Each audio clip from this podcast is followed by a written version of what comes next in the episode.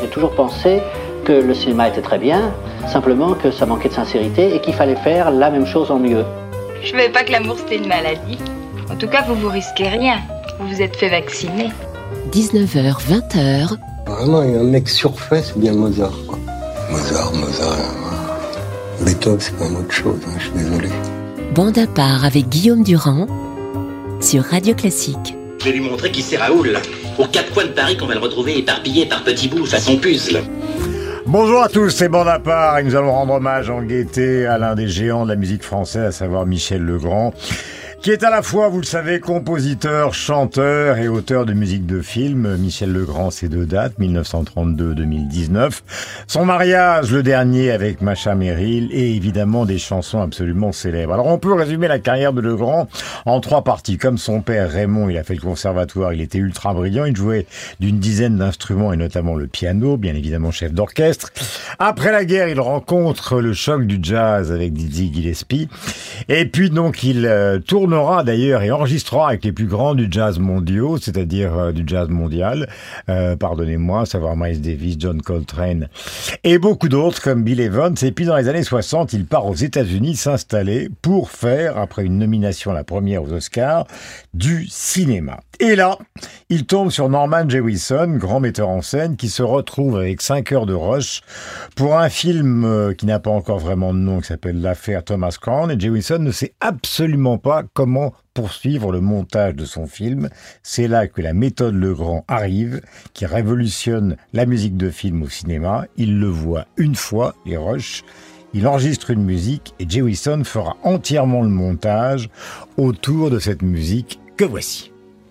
Comme une pierre que l'on jette dans l'eau vive d'un ruisseau et qui laisse derrière elle des milliers de ronds dans l'eau, comme un manège de lune avec ses chevaux d'étoiles, comme un anneau de Saturne, un ballon de carnaval comme le chemin de ronde que font sans cesse les heures, le voyage autour du monde d'un tournesol dans sa fleur. Tu fais tourner de ton nom tous les moulins de mon cœur, comme un écheveau de laine entre les mains d'un enfant, ou les mots d'une rengaine pris dans les harpes du vent, comme un tourbillon de neige, comme un vol de goéland sur des forêts de Norvège, sur des moutons d'océan comme le chemin de ronde que font sans cesse les heures. Voyage autour du monde d'un tournesol dans sa fleur. Tu fais tourner de ton nom tous les moulins de mon cœur. Ce jour-là, près de la source, Dieu sait ce que tu m'as dit. Mais l'été finit sa course, l'oiseau tomba de son nid. Et voilà que sur le sable, nos pas s'effacent déjà. Et je suis seul à la table qui résonne sous mes doigts. Comme un tambourin qui pleure sous les gouttes de la pluie. Comme les chansons qui meurent aussitôt qu'on les oublie et les feuilles de l'automne rencontrent des ciels moins bleus et ton absence leur donne la couleur de tes cheveux. Ah, la scène du buggy sur la plage avec évidemment Faye Dunaway. Et l'irremplaçable Steve McQueen, euh, nous sommes avec Samuel Blumenfeld, Sam, bonjour, Carole Beffa, qui a joué avec Michel Legrand, Marc Lambron, qui a joué avec tout le monde, Josiane Savigno, qui viendra tout à l'heure nous parler, évidemment, euh, de littérature et de livres. Euh, ce film est dans sa conception extraordinaire, Samuel, puisqu'effectivement, c'est un montage qui a été fait sur la musique, c'est la méthode Legrand. Il est arrivé aux États-Unis dans les années 60, je le disais tout à l'heure, très aidé par Quincy Jones, lui aussi élève de Nadia Boulanger et par Henri Mancini. Mais avant, et c'est là que vous allez intervenir, euh, il avait beaucoup participé à l'aventure de la nouvelle vague, d'où la musique de bande à part. C'est la troisième qu'il a fait pour Jean-Luc Godard. Nous étions en 1964 et comment s'appelle cette émission? Bande à part.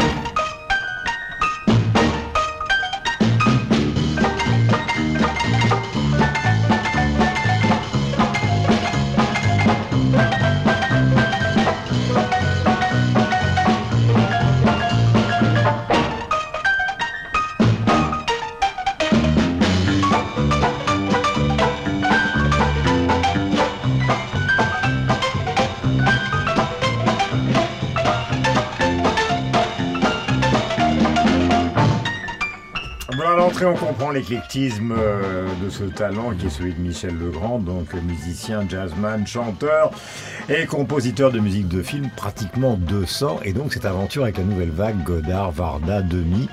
Mon cher Samuel, vous êtes la Bible, Au- autant commencer, car c'est long la Bible. Oui, bien évidemment, c'est la première incarnation de Legrand au cinéma. C'est avec la nouvelle vague, je veux dire, au- au- aux yeux du grand public, donc, avec, euh, avec les metteurs en scène que vous venez de citer, puis Godard en priorité, puisque Bande à part est la troisième collaboration de Legrand avec Godard, après Une femme et une, une femme, et surtout Vivre sa vie, qui peut être la partition la plus réussie de Legrand pour Godard. Et Cléo de 5 à 7 où il apparaît.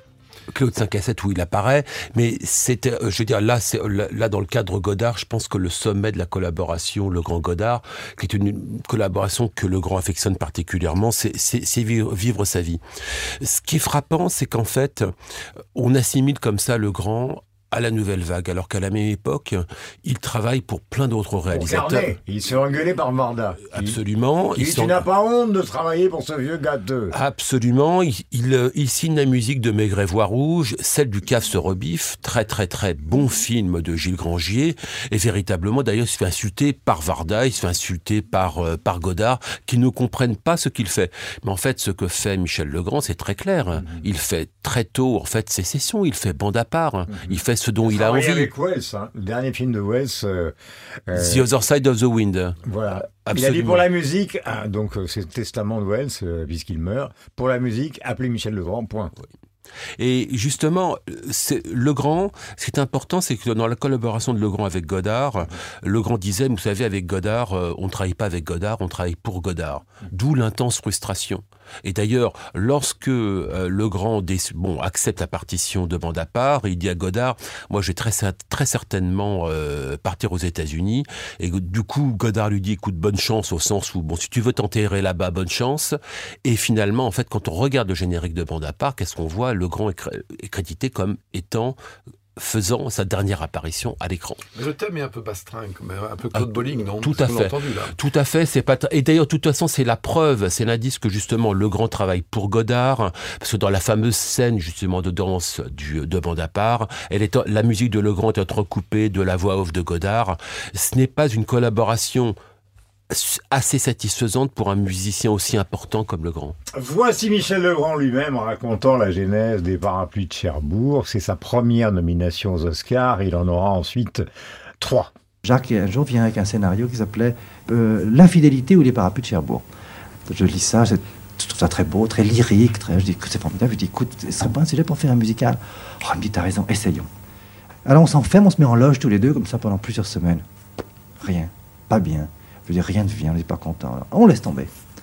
Et puis, quelques mois après, on reprend, on y pense, on en reparle comme ça. Et Jacques a l'idée, il dit, écoute, au lieu de faire des chansons comme ça et des passages parlés, des passages chantés, pourquoi on n'essaye pas de faire entièrement chanter d'un bout à l'autre comme un opéra. Oh, j'étais formidable. On plonge, et c'est comme ça qu'on a écrit les parapluies.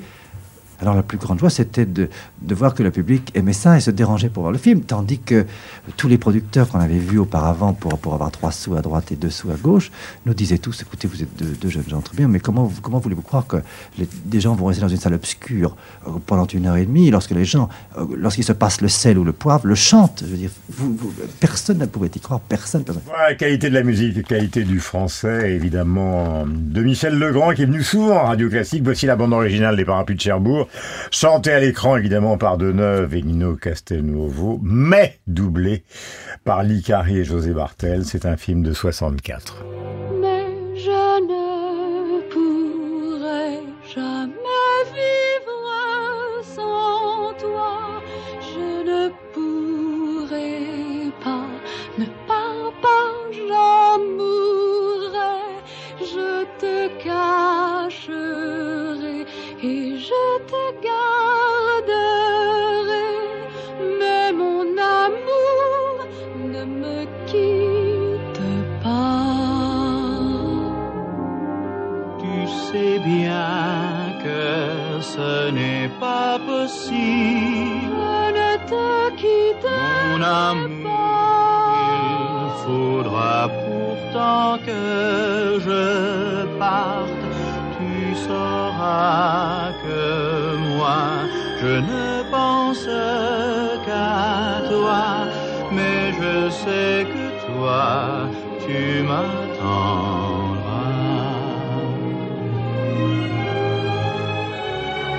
Deux ans, deux ans de notre vie. Ne pleure pas, je t'en supplie. Deux ans, non, je ne pourrai pas. Calme-toi, il nous reste si peu de temps, si peu de temps, mon amour, qu'il ne faut pas le gâcher. Voilà le talent de demi, le talent de Michel Legrand et notre bien-aimé producteur Philippe Gau qui me dit et me signale qu'à la place de Daniel Licari, c'est Isabelle Aubray qui devait chanter, chanteuse célèbre à l'époque, mais qui au dernier moment a été retenue par malade. Je vais vous donner, euh, les garçons et évidemment Josiane, une petite liste des gens avec qui Legrand a travaillé. Je parle des musiciens. Vous êtes prêts? Aretha Franklin, Céline Dion, Michael Jackson, Miles Davis, Ella Fitzgerald, Perry Como, Lena Horne, Nougaro, Grappelli, Nathalie Dessay, Catherine Sauvage, Henri Salvador, Charles Aznavour, Zizi Jeanmer, Sarah Vaughan, Jessie Norman, Thierry Titanawa, je vais y arriver, James Ingram, Barbara Streisand de Vos, et même, même, même, il a travaillé avec Mireille Mathieu, et je le disais au début de cette émission, avec les plus grands jazzman, car effectivement, en 47, il tombe par terre en écoutant Didi Gillespie. Après, il fera un Le Grand Jazz avec euh, Miles Davis, Coltrane et Bill Evans. Et là, c'est une version des Parapluies de Cherbourg, une version jazzy en 91 que nous allons écouter et qui va vous être commentée par Carole Beffa qui a joué avec Michel Legrand, ce qui est une énorme différence avec moi.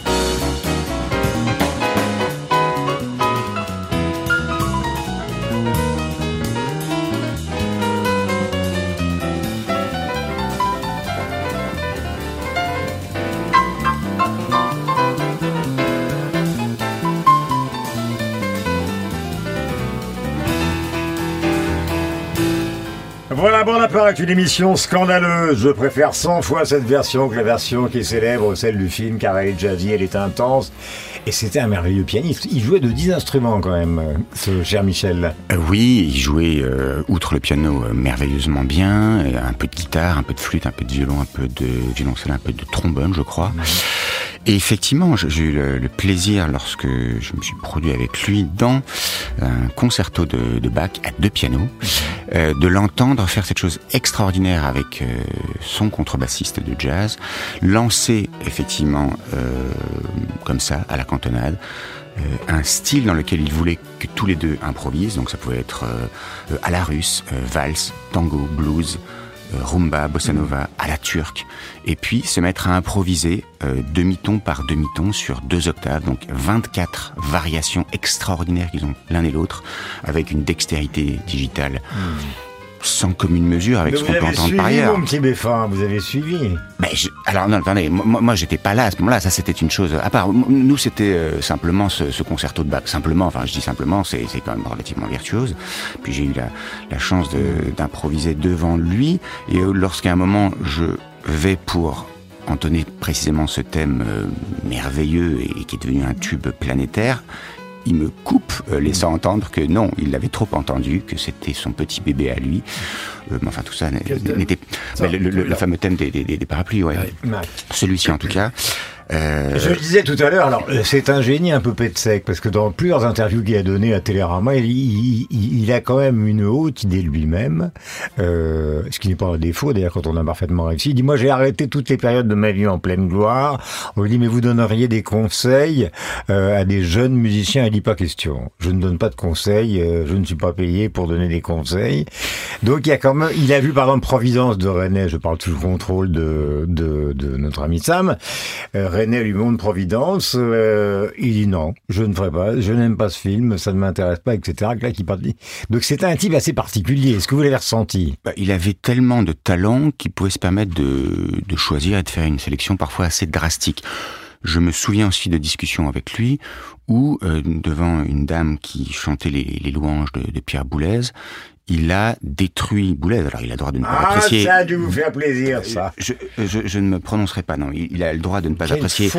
Boulez comme compositeur. En revanche, dire que Boulez était un, un, un nul techniquement, c'était probablement très très exagéré. C'est-à-dire que on sentait que probablement pour cet homme de cette génération-là, la présence d'une avant-garde euh, triomphante en musique euh, avait été une chose probablement Agressive. agressive et qui qui l'avait déporté du côté de la musique de film, ce qui n'aurait pas forcément été ce qu'il aurait voulu faire spontanément tout de suite. Voilà. Raison pour laquelle, par la suite, il a cherché, comme beaucoup de compositeurs de musique de film extrêmement euh, talentueux et reconnus de sa génération, à faire aussi de la musique pour le concert, comme on va le voir bientôt dans l'émission. Voici Concerto. Euh, c'est Carole qui va vous en parler euh, dans un instant musique.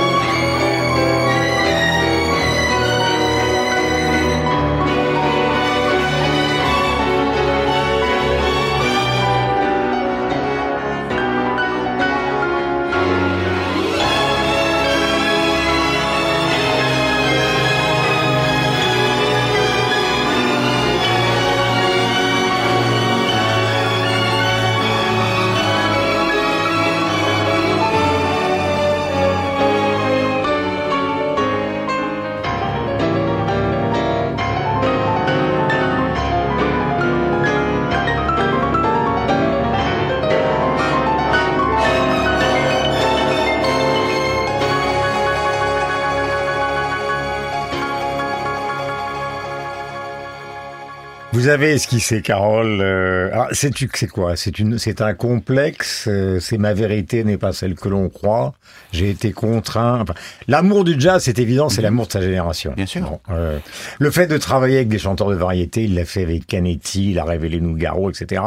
C'est le côté commercial. On y va, on va au boulot. Il faut gagner des sous. Pas seulement, je pense qu'il y avait une curiosité de tous azimuts de sa part. Et que, Le jazz et la java, par exemple, de Nougaro, c'est lui. oui, et alors, c'est quelqu'un qui n'avait pas envie de se euh, cantonner à un seul style musical. Je veux dire, euh, son, son métier était tellement impeccable qu'il pouvait se permettre d'avoir une plasticité stylistique qui le faisait travailler avec tous pour toutes sortes de films et qu'on peut aussi bien avoir des trépidations rythmiques comme on a entendu euh, auparavant que ce que l'on vient d'entendre ici, c'est-à-dire un style un peu néo-Rachmaninoff, incroyablement euh, fort, inspiré avec des, des thèmes d'une puissance euh, mélodique toujours extrêmement prenante. J'ai le souvenir... vieux, vous avez bien fait de venir parce que eux, en général, le, le BFA n'est pas forcément l'audateur. Mais là, il va l'être. Il va l'être d'autant plus qu'il a connu, en fait, Michel Legrand d'une façon assez curieuse. Je parle de Michel Legrand, étudiant. Nous avions, euh, lorsque nous étions étudiants au conservatoire, un traité de contrepoint de Marcel Beach et Noël Gallon, et il y avait quantité d'exemples musicaux donnés, euh, et on pouvait voir qui étaient les auteurs de ces exemples. Et je me souviens très bien d'un contrepoint à trois voix en mineur avec un canon à l'octave, montré donc comme modèle pour nous qui étions étudiants en composition. Il était signé Michel Legrand. Beffa a trouvé son antiboulaise, définitivement. L'autre 20e siècle, euh, c'est la version donc euh, d'un livre qu'a écrit Carole. Alors mon cher Marc, euh, il y a aussi une ascendance évidemment dans cette famille, c'est qu'au fond il y a chez Michel le père Raymond qui a fait exactement le même type d'itinéraire que lui. Il est né donc au tout début du XXe siècle, il est mort en 1974. Il a fait le conservatoire. Il a été l'élève euh, de Gabriel Fauré, ce qui n'est pas n'importe qui, euh, au conservatoire. Il a fait de la musique de film, une centaine de musiques de film. Je cite par exemple euh, Justice et fête de Caillat, Topaz de Pagnol, euh, des films de Verneuil et beaucoup d'autres, notamment Mademoiselle Swing. Et c'est un personnage, alors vous aimez, vous, avec la littérature, c'est un personnage un peu de la lumière et de l'ombre, car ce Raymond Legrand a aussi participé, après l'exil de Réventura, à quelques meetings collaborationnistes euh, qui nous restent euh, un peu en travers de la gorge. Puisque vous parlez d'ombre et de lumière, retenons plutôt le noir et blanc de la télévision des années 1960, de la RTF, où je me souviens très bien que dans les émissions de variété, Guy Lux notamment, vous aviez tantôt le grand orchestre de Paul Moria, tantôt le grand orchestre de Raymond Legrand, dont je revois plus émacié que son fils avec une barbiche, et qui, euh, eh bien, se commettait non plus avec la propaganda Staffel, mais avec les, chanteuses et les chanteurs euh, des, a- de variété, comme on peut dire, des années 1960. Voilà, qui a succédé à Ray Ventura et ses collégiens, car euh, évidemment Ray Ventura, lui, a choisi l'exil, Euh, mais de très nombreuses musiques de films. Nous allons écouter donc euh, et terminer cette première partie avec Nathalie Dessay et Michel, la chanson de Delphine du film Les Demoiselles de Rochefort. C'est l'album Aimer elle et lui de 2013 et c'est Marc qui va vous en parler. Je pourrais te parler de ses yeux, de ses mains.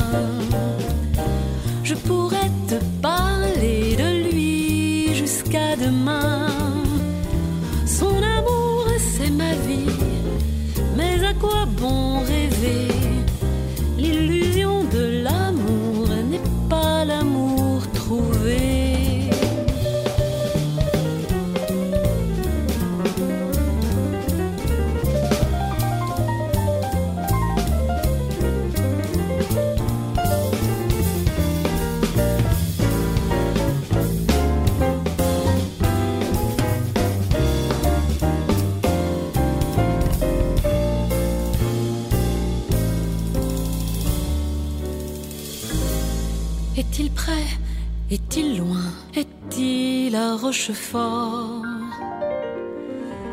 Je le rencontrerai car je sais qu'il existe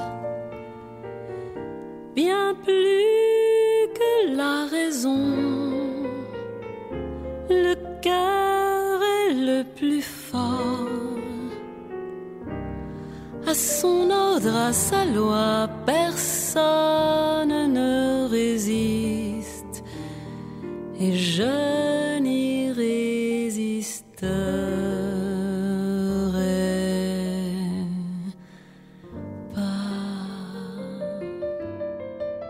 À l'émotion de Michel Legrand via Marc Lambron. Alors, album Entre elle et lui, 2013. Euh, Legrand va disparaître six ans plus tard. Vous avez donc Michel Legrand, né en 1932 à Paris 20e, et Nathalie Dessay, née à Lyon en 1965. Vous avez entendu donc les Demoiselles de Rochefort. Je ne sais rien de lui, pourtant je le vois. Son nom m'est familier et je connais sa voix. Euh, c'est un film où, où Deneuve euh, joue le rôle de Delphine Garnier. Et là, elle est doublée non pas par Daniel Licari, mais par Anne Germain, qui était une choriste qui a aussi fait d'ailleurs la voix de, de Duchesse dans Les Aristochats. Et le mari de, de d'Anne Germain, Claude, était membre des Double Six et des Swingle Singers, qui sont des groupes vocaux et dans les Swingle Singers, il y avait la sœur de Michel. La sœur aînée Christiane. La sœur aînée euh, Christiane. Donc tout ça se, se, tient. Alors vous avez là l'exemple de ce qu'il faut faire parce que euh, je le mettrai en, en contrepoint avec l'album Gershwin de Kiri Tekanawa qui est un, un naufrage, euh, une voix mozartienne qui n'arrive pas à attraper Gershwin. Et là, Dessay, au contraire, prend très bien le, la, la, musique de Legrand, qui d'ailleurs l'accompagne au, au, piano. C'est un, c'est un duo entre elle et lui. Quand il part aux États-Unis, euh, entre 71 et 75, donc euh, vous avez entendu tout à l'heure Sam vous expliquer que Godard lui a dit bonne chance, tu vas t'enterrer. Alors je vais vous donner le résultat de l'enterrement. Entre 71 et 75, il a été nommé 27 fois aux Grammy Awards et il en a obtenu 5. J'adorerais être enterré comme ça. –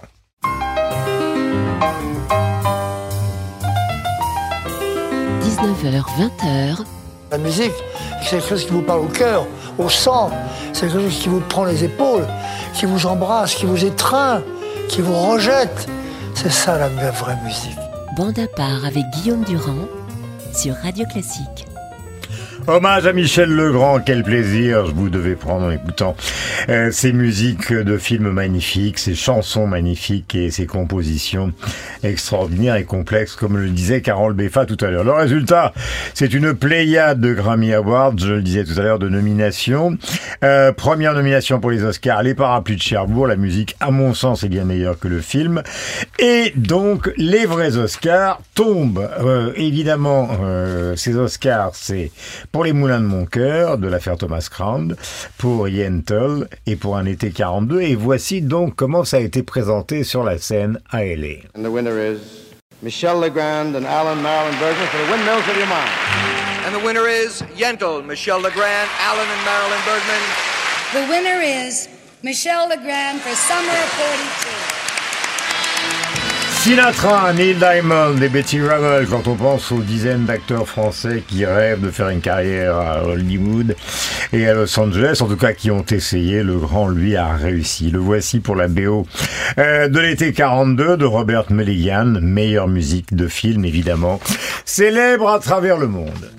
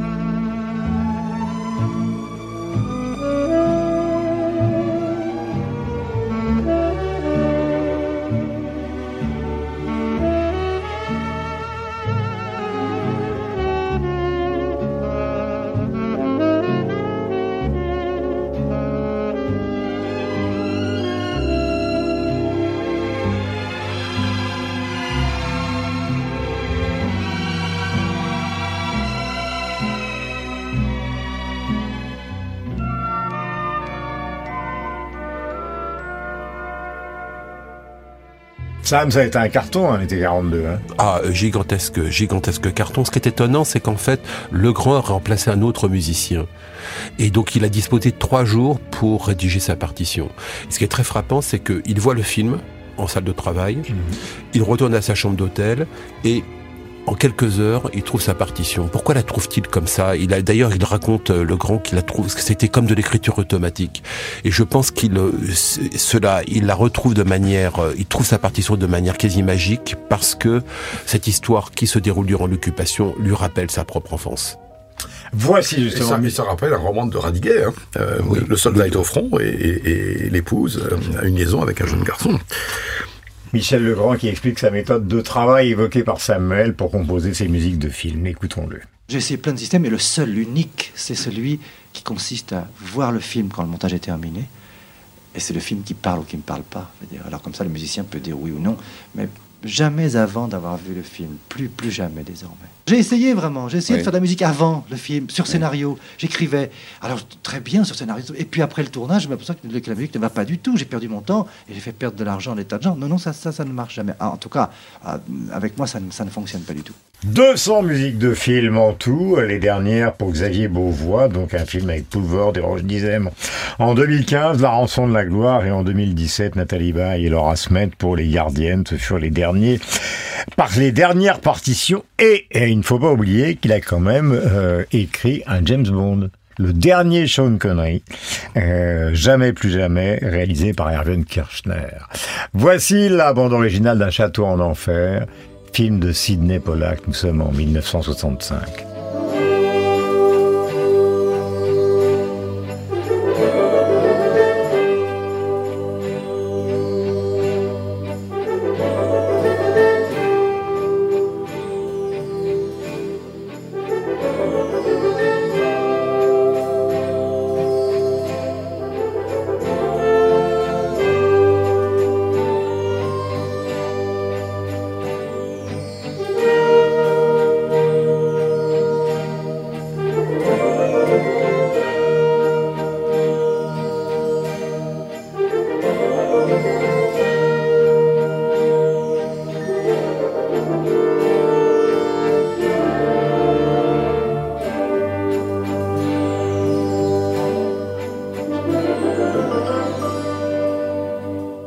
Le grand Pollack, il a été, euh, je dis Michel le grand, Sidney Pollack. Euh, je ne l'ai peut-être pas dit tout à l'heure, mais quand il est arrivé aux États-Unis, et c'est assez étonnant pour être noté, il a été très aidé par les locaux, et notamment par Henry Mancini et Quincy Jones, qui l'ont aidé à pénétrer Hollywood, ce qui n'est pas chose facile, mon cher Samuel. Oui, c'est pas chose facile et en fait, ça restera toujours difficile pour le grand. Parce que Un château en enfer est un cas assez intéressant. C'est un moment extrêmement heureux pour le grand parce que sur ce film, qui est un film très singulier, hein, c'est un film qui se déroule durant les derniers mois de la Deuxième Guerre mondiale, et c'est l'histoire d'une unité, d'une petite unité de GIs qui s'installe dans un château durant le, euh, en Belgique durant l'offensive des Ardennes, et le, le choix qui se pose pour ces GIs est soit de protéger ce château et les œuvres d'art qui se trouvent à l'intérieur, soit de fuir et de sauver leur peau. Et finalement, ils choisiront euh, de préserver les œuvres d'art. Et c'est véritablement un d'abord réaliste et qui tend très fortement du côté de l'onirisme. Et donc c'est un film qui plaisait énormément à Legrand. Et Sidney Pollack avait laissé toute l'attitude à Legrand pour composer la musique qu'il souhaitait. Or, ce que souhaitait Legrand, c'était en fait un métissage musical qui soit là comme on l'entend bien hein, entre le jazz, le swing et partition quand même qui a une partition baroque avec un orchestre quasi stravinskien. Donc véritablement Legrand était très très heureux de pouvoir effectuer ce métissage. Or à sa grande peine, il s'imaginait commencer avec Pollack une collaboration au long terme. Or elle s'arrêtera ici. Et c'est un petit peu la loi hollywoodienne, c'est qu'en fait euh, les liens en apparence très forts se révèlent en fait dans les faits assez ténus. Joseph Lozay, autre metteur en scène, Le Messager, là encore une fois, film célèbre. Nous sommes en 1971 et la leçon inaugurale de Samuel va continuer.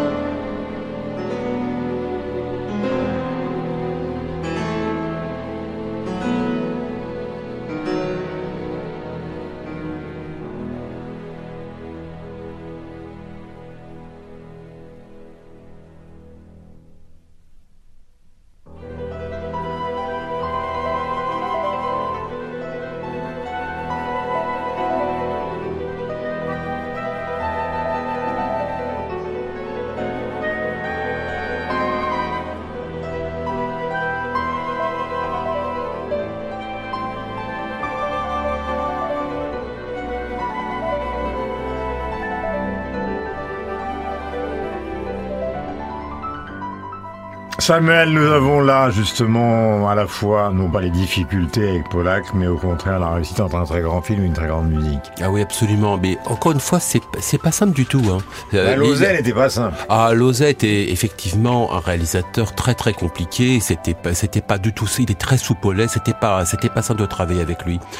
Euh, en fait, Lozay encore une fois hein, avait pensé à un autre musicien pour euh, pour pour le messager et il montre à le grand donc la copie de travail du film. Le, le, grand était époustouflé par la qualité du film, a raison.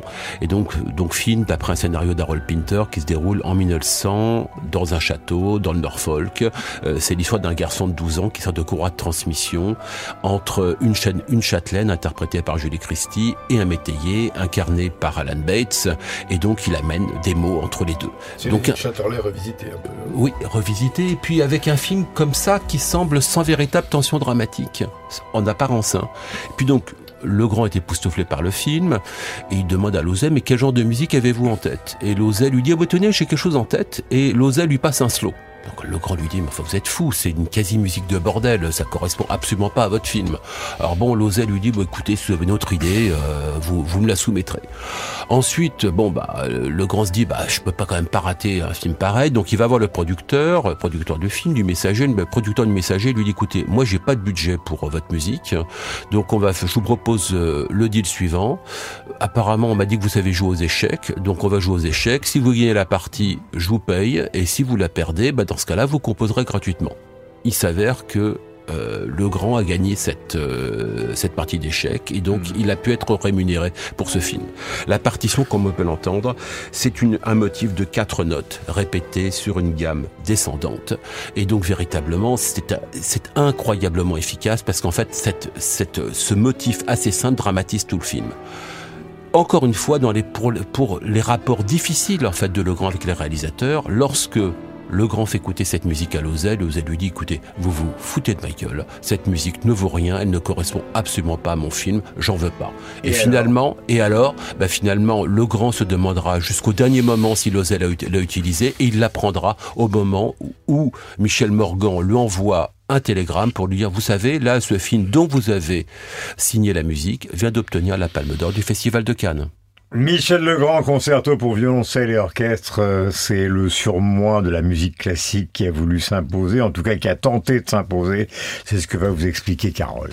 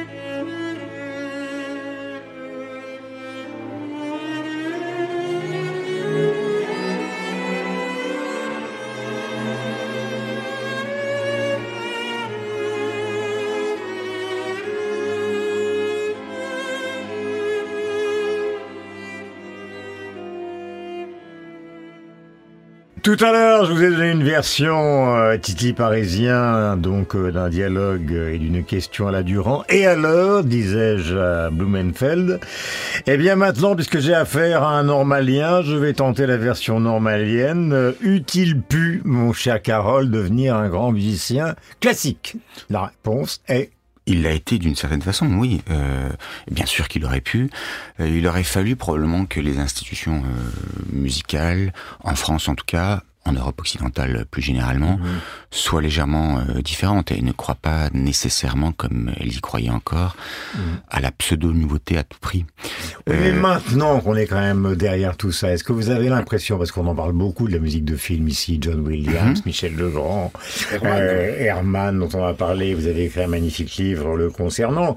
Est-ce que vous avez l'impression que cette fois-ci, ils vont entrer euh, dans les grandes salles de concert, ou est-ce qu'on est encore euh, en Non. train d'attendre Alors, euh, prenons... euh, Soyez clair, oui, mon cher Carole, clair. ça vous concerne. Vous allez avoir dans quelques jours, recommandé par notre bien-aimé Bertrand d'Hermoncourt, un très bel opéra qui va être donné à Bastille, qui est l'ange exterminateur. Qui en est le compositeur et qui en sera, pour les premières productions en tout cas, pour les premières représentations, le euh, chef d'orchestre? Thomas Hadès, qui est une espèce de, de, de Michel Legrand, avec un style beaucoup plus chromatique, euh, mais qui est quelqu'un qui lui aussi est un excellent pianiste, compositeur tous azimuts, avec une vraie plasticité de style, même s'il a une vraie identité stylistique, et chef d'orchestre. Donc on peut tout à fait être aujourd'hui un musicien complet et réussir dans le domaine de la musique savante avec tous les guillemets de rigueur. Euh, Michel Legrand avait fait quelque chose qui était entre le, le choix très personnel et la- le fait de se plier un peu aux nécessités du moment. Et voilà, il, il est, il a eu une, une carrière euh, tous azimuts qui lui a permis de, euh, je pense, donner la mesure de son talent dans des domaines extrêmement variés. Tant mieux. Avec Marc Lambron, Monsieur Swing de l'Académie française, nous allons trouver Frank Sinatra dans Watch What Happens. Nous sommes en 1969. Let someone start believing in you. Let him hold out his hand. Let him touch you and watch what happens once someone who can look in your eyes and see into your heart.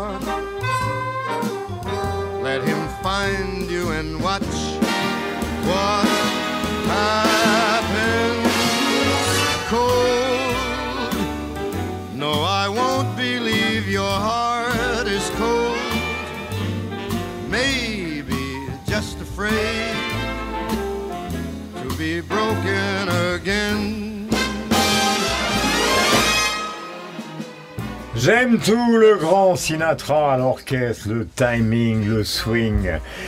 Et je vois que ça vous plaît, mon cher Marc. Bah, on revient au parapluie de Cherbourg, dont on n'a pas encore dit qu'il obtient la Palme d'Or de à Cannes en 1964. Euh, bon, le thème, Catherine Deneuve, euh, qui est Geneviève. Elle est amoureuse de Guy Nino Castelnuovo, mais la mère de Geneviève, interprétée par Anne Vernon, qui a été la première épouse de Robert Badinter, euh, voudrait qu'elle épouse Roland Cassard, qui est un riche diamantaire, interprété par Marc Michel, et qui est récurrent, car il est déjà présent dans Lola. Euh, alors il y a le, ce qu'on appelle le récit de Cassard. Autrefois, j'ai aimé une femme, elle ne m'aimait pas, on l'appelait Lola. Et euh, les paroles sont écrites en anglais par Norma- Norman Gimbel, qui, était, qui a beaucoup adapté des chansons de, de, de Bossa Nova, et euh, Errol Garner au piano, et ensuite des vocalistes comme Sarah Vaughan, comme euh, Lena Horne, Tony Bennett, Ellis Regina, s'en empare. Alors là, nous avons euh, le All Blue Eyes, le chairman of the, bo- of the board, Frankie, Frank Sinatra, qui s'en qui nous empare. allons consacrer une émission entière Eh la ben, semaine prochaine. C'est heureux, arrangement de Don Costa. Et donc le patron s'approprie ce thème et en 2 minutes 20, il vous donne la version suprême. Et voici qu'entre en scène donc euh, pour euh, ce bande à part. J'espère que vous êtes tranquillement installé chez vous et que vous écoutez Radio Classique. Un personnage que le grand a, a rencontré assez vite justement avant de passer à, à Hollywood, c'est Miles Davis, car il a quand même enregistré le grand jazz. Tenez-vous bien, un petit Français. hein, il a quand même enregistré le grand jazz avec euh, Miles Davis, avec John Coltrane et avec Bill Evans. Et il retrouve Miles donc euh, dans un album qui s'appelle Dingo en 1991. Davis d'ailleurs mourra en septembre.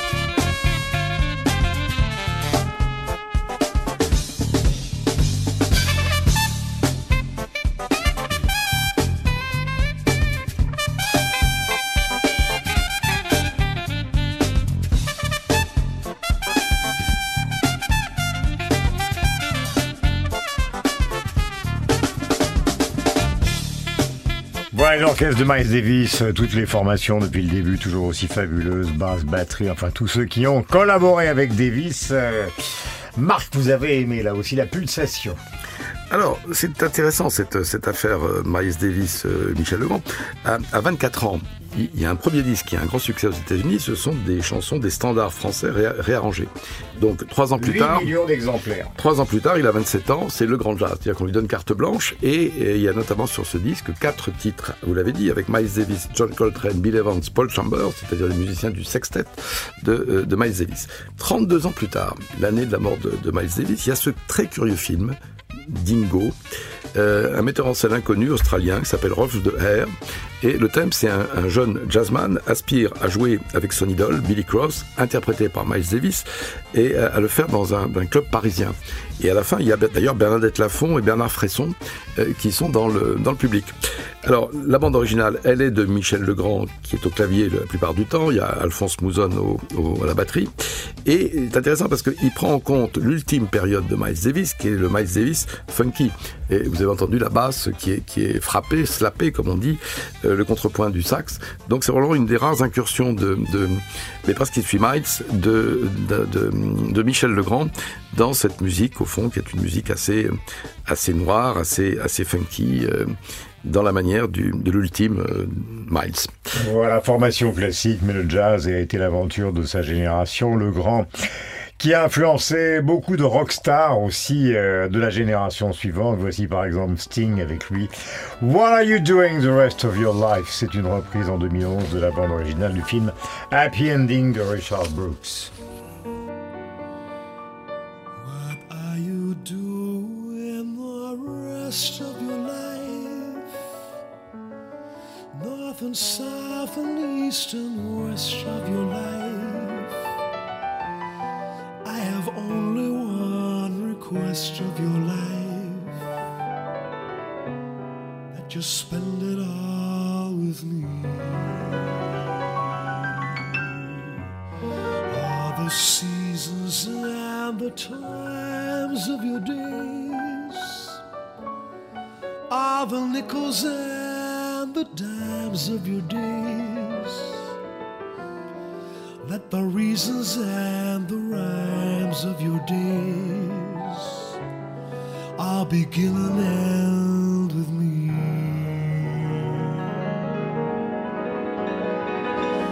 I want to see your face in every kind of light, in fields of dawn and forests of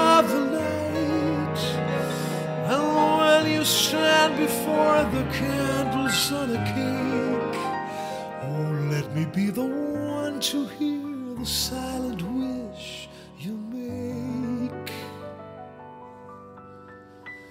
Those tomorrows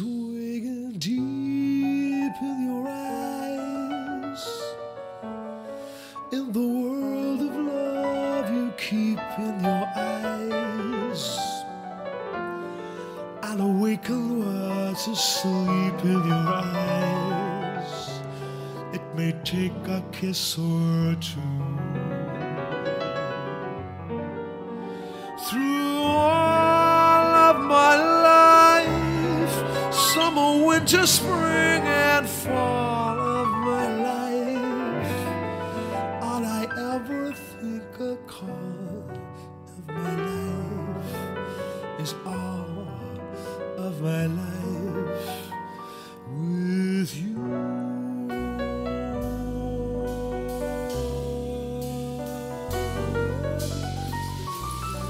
La communauté de voix entre Sting et Michel Legrand avec justement ce côté un peu haut perché que l'on retrouve euh, chez le chanteur britannique et chez Michel Legrand à qui évidemment nous dédions cette émission, grand musicien. Petite dédicace particulière pour vous, Marc, cette semaine. Euh, vous êtes très courageux d'être là puisque votre maman nous a quittés et nous vous embrassons énormément. On va retrouver Josiane Seymour. Merci. Dans un instant, car Josiane a lu Michel Legrand.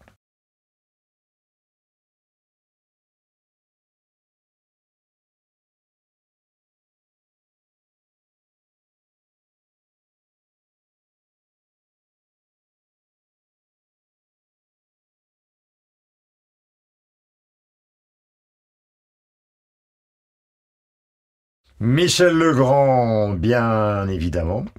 Ma chère Josiane, bonjour. Nous allons parler avec vous évidemment de- d'un livre qui s'appelle J'ai le regret de vous dire oui, mais puisque vous êtes ma feuille de Noé et que j'essaye laborieusement d'être Steve McQueen, voici la plus célèbre partie d'échec de l'histoire du cinéma.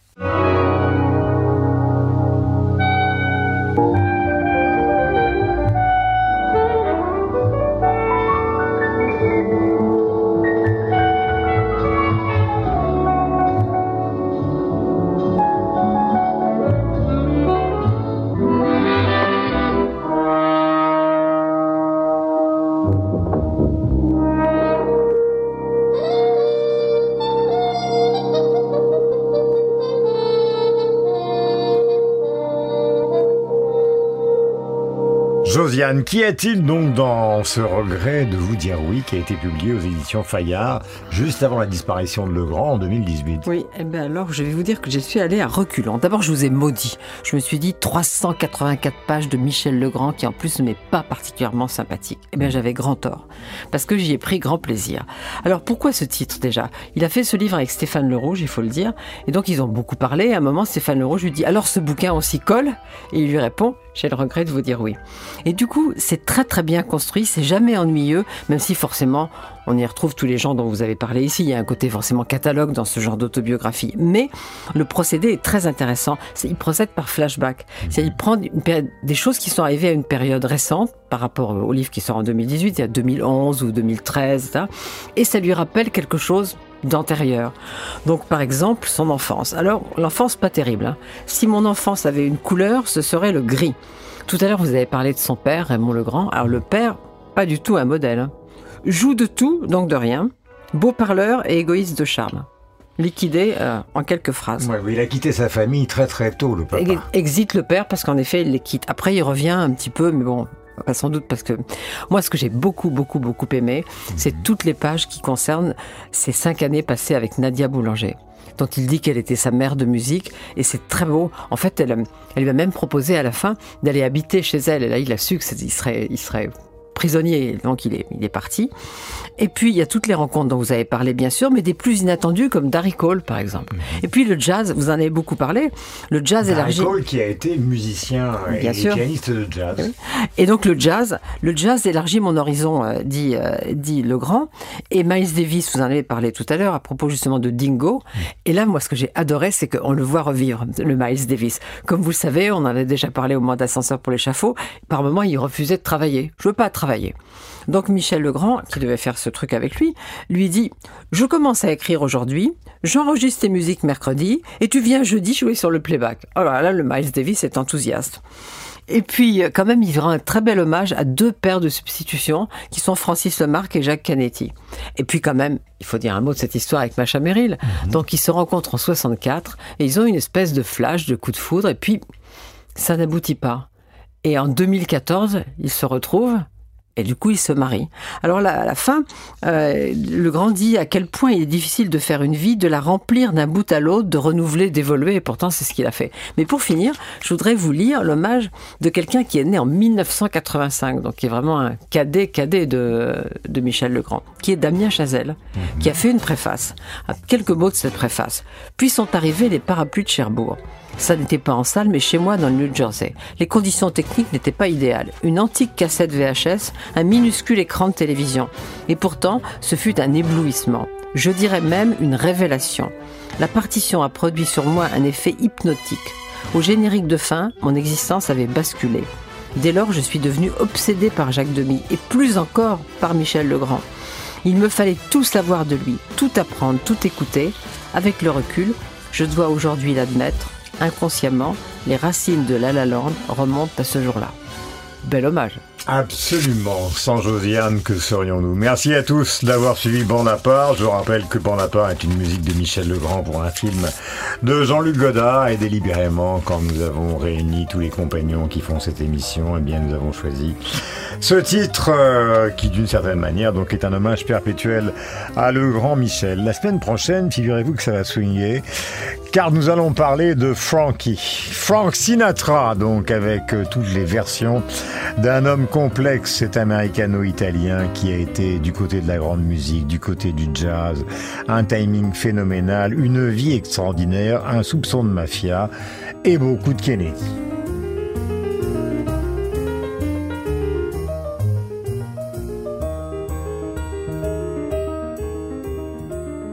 Radio classique.